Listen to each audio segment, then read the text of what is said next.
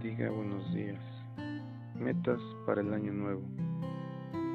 Solo en Dios encuentro paz, mi salvación viene de Él. Salmo 62.1. Era el día de víspera de Año Nuevo, escribe alguien. Mientras todos estaban ocupados preparándose para la cena, yo todavía reflexionaba sobre cuáles serían mis metas para el año nuevo. Entonces pensé que posiblemente mi familia podría sugerirme algo. Después de todo, ellos son quienes más me conocen.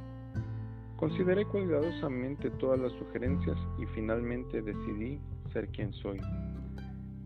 Es probable que me hayan sugerido esto porque a menudo suelo preocuparme mucho por las demás personas a tal punto que termino inmersa en sus problemas y no tengo tiempo de ser quien soy. Esta noche, antes de acostarme, pensé en cómo haría para cumplir con esta meta. De pronto lo supe, no hacía falta armar un plan.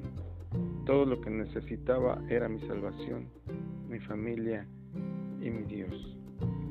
Al igual que esta mujer, ahora que estamos a poco más de un mes y medio de comenzar un año nuevo, tendremos que pensar, que reflexionar y que valorar, hermanos, qué es lo que necesitamos mejorar en nuestra vida durante la última gran fiesta, ahora en octubre, pudimos tener la oportunidad de reiniciar todo en el mover espiritual, pero en el mover material, en el mover, en el mover práctico. Eh, solemos cada año tener una planificación o por lo menos una idea de lo que queremos hacer.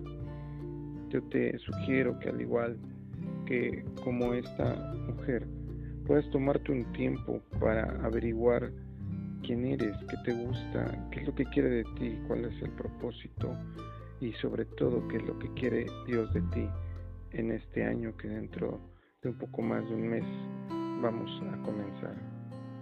Oremos por todos aquellos que no tienen ni idea de qué es lo que van a hacer. Y si es tu caso, pues es un buen día para orar. Bendiciones, buen día.